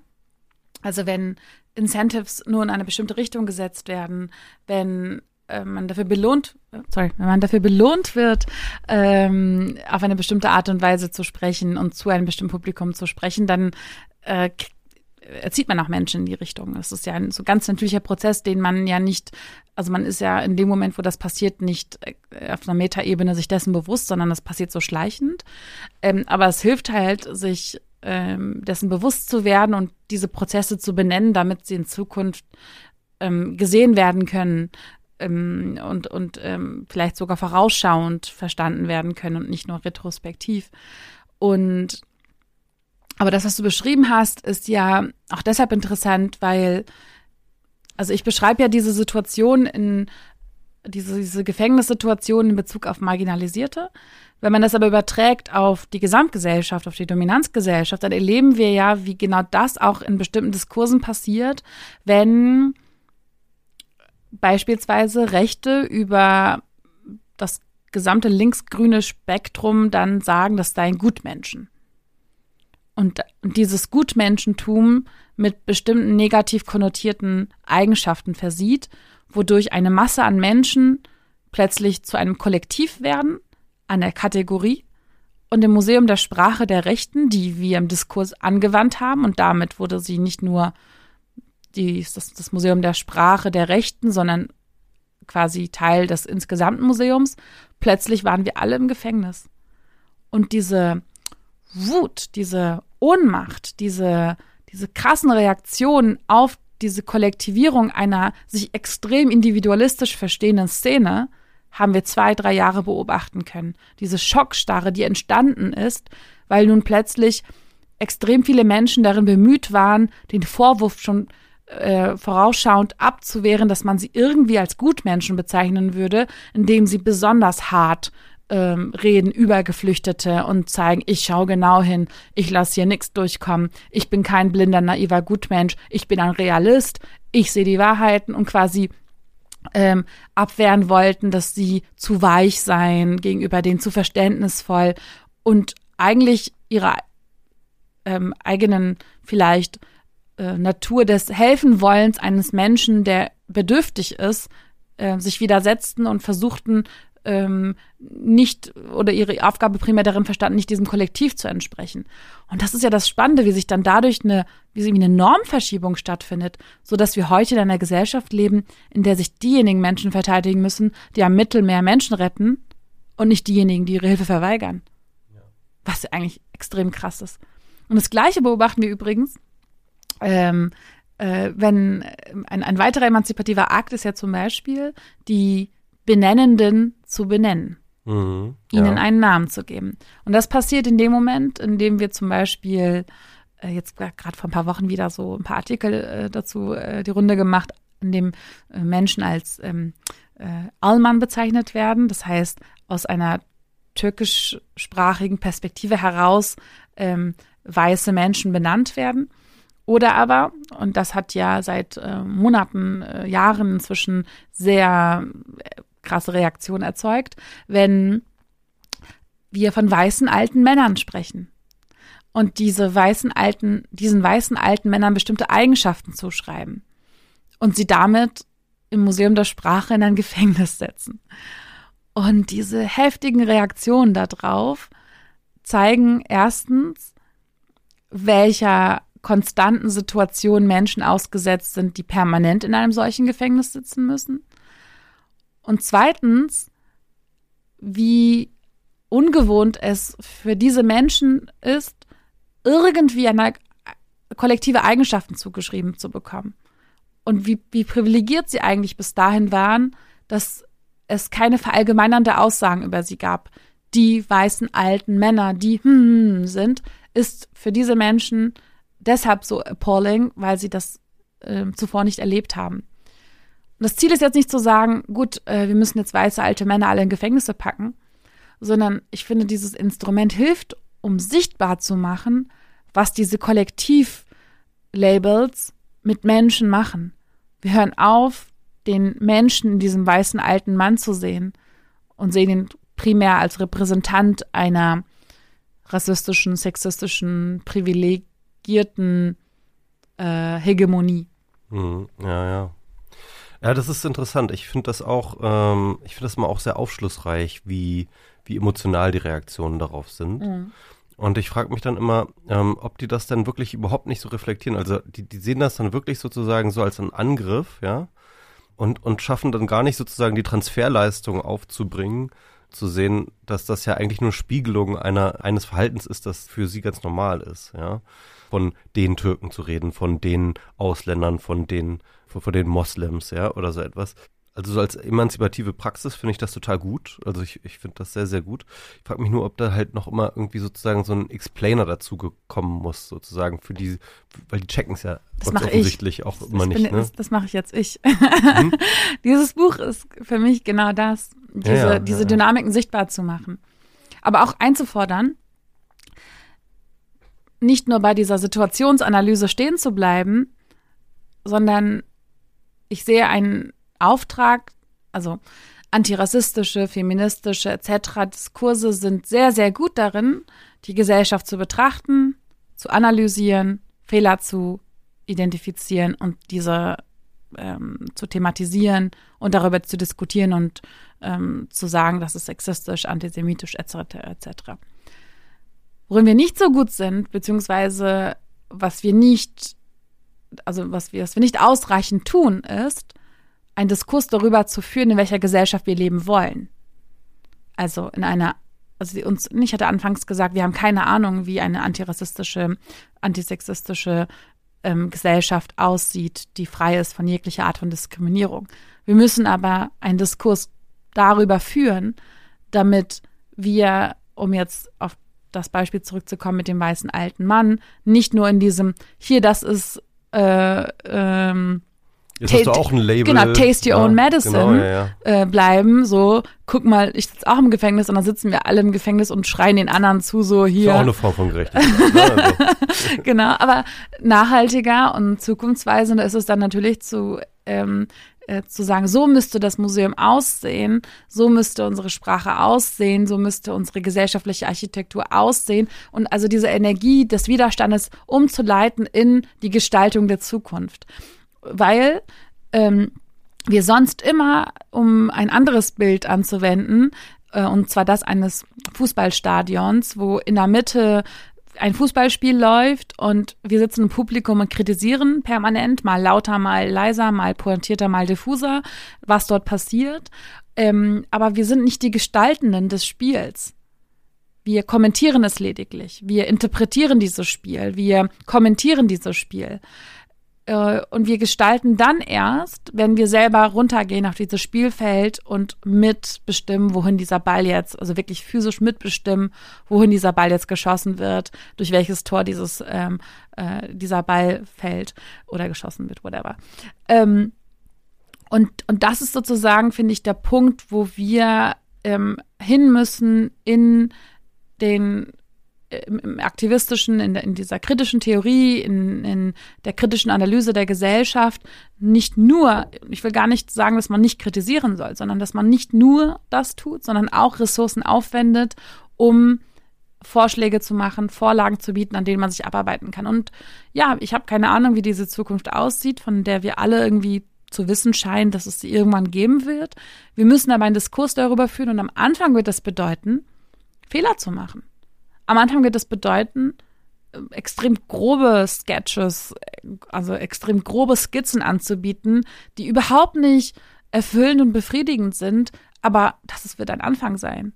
Und dahin müssen wir kommen. Nur so kann diese Zukunft, von der wir alle irgendwie träumen und die wir erhoffen, eine Vision werden, die anschlussfähig ist. Weil unsere kritische ähm, Perspektive auf die Gesellschaft führt natürlich auch zu einer unheimlich großen Verunsicherung bei all jenen Menschen, die nicht die Ressourcen und die Privilegien haben, um sich damit auseinanderzusetzen, was jetzt rassistisch und was nicht, weil de facto ist es so, alle, die hier aufwachsen und durch dieses Bildungssystem gehen, durch diese Medien kombinieren, lernen Sexismus, lernen Rassismus, lernen Antisemitismus. Also wir, wir ähm, bekommen bestimmte Stereotype hier und da beigebracht. Ähm, es ist sozusagen ein aktiver Akt, bestimmte Dinge zu verlernen. Ähm, es ist ein aktiver Akt, nicht in klassischen Rollenbildern an über Menschen nachzudenken und sie in, in Stereotypen ähm, einzuordnen. Und damit diese Zukunft anschlussfähig und mehrheitsfähig wird, müssen wir uns auch darüber Gedanken machen, wie sich Menschen verhalten können, um nicht rassistisch, sexistisch etc. zu sein. Also nicht nur darüber, was sie nicht tun sollen, sondern mehr darüber, was sie tun sollen. Und ich nehme jetzt, glaube ich, aus diesem Gespräch mit, dass ich als alter weißer Mann, ich glaube, ich kann mich mittlerweile alt nennen, ähm, Wenn Leute ähm, wüssten, wie alt dass das meine Aufgabe in dieser Umgestaltung des, Uni äh, des, des Museums der Sprache ist, äh, mich vor schnellen Urteilen zu enthalten, zu, davon auszugehen, dass ich mit unvollständigen Informationen operiere, nicht sozusagen von irgendeiner Eigenschaften eines Individuums auf eine Gruppe zu schließen und so weiter und so fort, dass ich mich sehr, sehr viel mehr zurückhalten muss. Zweitens, äh, dass ich eine, eine Neugier entwickeln muss gegenüber anderen Perspektiven, noch mehr vielleicht, als ich das jetzt habe. Und ich glaube, diese Zukunftsvision ist eine sehr, sehr schöne, aber ich glaube, sie kann, man kann sie nicht einfach bauen, man kann sie nicht einfach in die Welt hinstellen, sondern äh, es müssen sich Leute freiwillig dazu entscheiden, daran mitzuwirken. Und ich hoffe sehr, dass wir vielleicht mit diesem Podcast ein bisschen dazu beigetragen haben.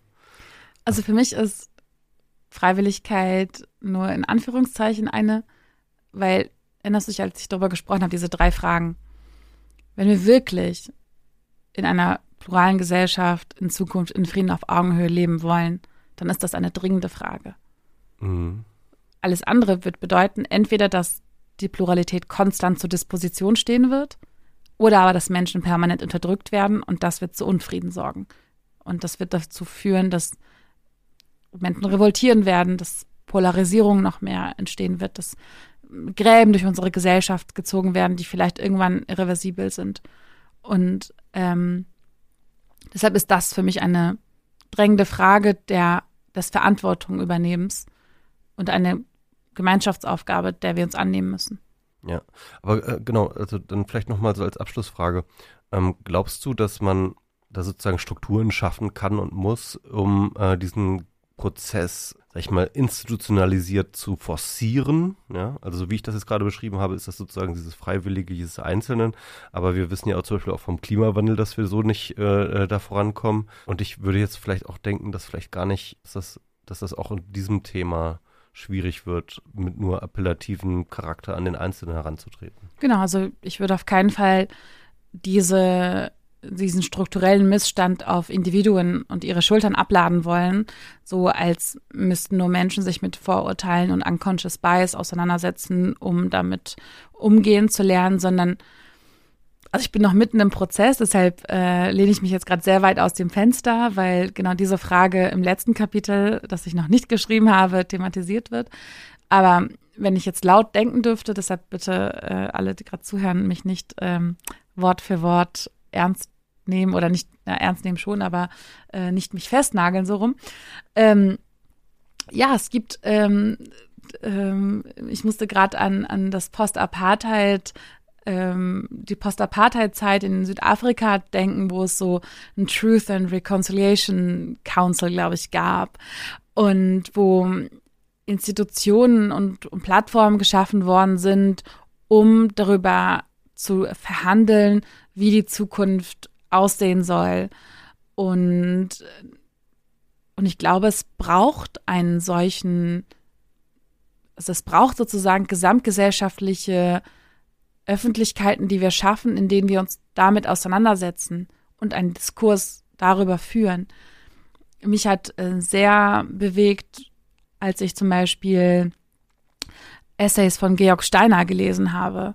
Und ähm, er sagt an er beschreibt sozusagen die deutsche Sprache ähm, im Nachkriegsdeutschland und wie diese Sprache, die er dort hörte, die dort verwendet worden ist, all die Spuren der Gewalt und Brutalität der, des Holocausts nach wie vor in sich trug und wie die Sprache diese Gewalt weiterhin ähm, zementierte oder, oder äh, tradierte und weiterführte und äh, weitergab. Und mich hat das total bewegt, weil ich gesehen habe, ja, Sprache ist nicht neutral, Sprache ist nicht quasi ein objektives Instrument. Wie können wir die Sprache so gestalten, dass sie unseren Idealen gerecht wird? Wie können wir Sprache so gestalten, so dass sie die Ideale, die wir unter anderem im Grundgesetz formuliert haben, verkörpern kann. Und dazu gehört zum Beispiel jetzt mindestens das dritte Geschlecht. Wenn unsere Sprache aber nur ein binäres Gesellschaftssystem von, von Geschlechtern vorgibt, dann ist die Frage, ist das die Sprache, die wir künftig anwenden wollen? Ist, wollen wir in einer Sprache agieren und interagieren, in der ein generisches Maskulinum quasi das Default, ähm, der Standard ist und wir damit auch vorgeben, welche Personengruppen, welche der Standard sind und die Norm sind. Deshalb braucht es, find, müssen wir diesen Fass einmal aufmachen und äh, dieses Fass einmal aufmachen und uns damit auseinandersetzen und wie das genau sein soll, darüber mache ich mir gerade erst noch Gedanken. Also sozusagen ähm, die Sprache als die Institution und der Schauplatz dieses, dieses Prozesses hin zu einer gerechteren Gesellschaft. Exactly. Und ich denke, man, das ist nur eine Facette unserer Architektur. Es gibt noch andere architektonische ähm, Strukturen, die unser Denken formen, mit denen man sich auseinandersetzen kann und diesen Prozess dort auch anwenden kann. Dieses Aufbrechen von oder die, diesen, diese Bereitschaft für Wandel zu eröffnen und, und anzustoßen. Und ja, das wird Angst machen, das macht mir Angst, weil viele Dinge in unserer Gesellschaft bieten einfach unheimlich große Sicherheit. Und, und das Vertraute bietet Sicherheit und ähm, Traditionen bieten Sicherheit. Und es gibt unheimlich viele Traditionen, die in unserer Gesellschaft uns ausmachen. Ähm, und einmal gedanklich zumindest ein Experiment zu machen und zu schauen, wie sähe es anders aus oder wie sähe es besser aus, ähm, diesen Schritt müssen wir wagen.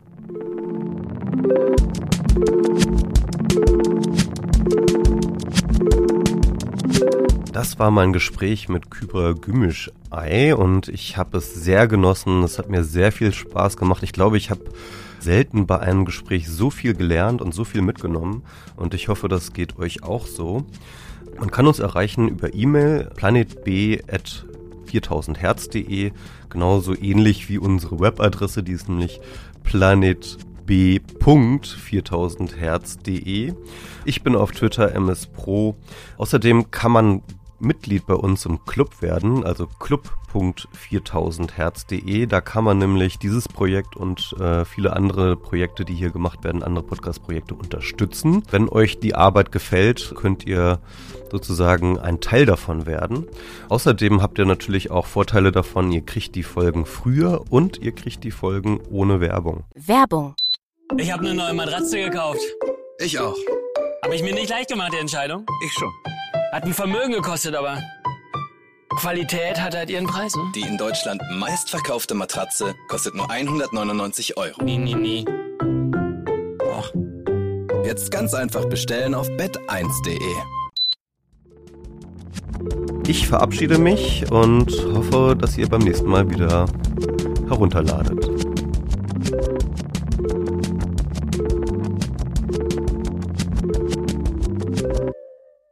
Eine Produktion von 4000 Hertz.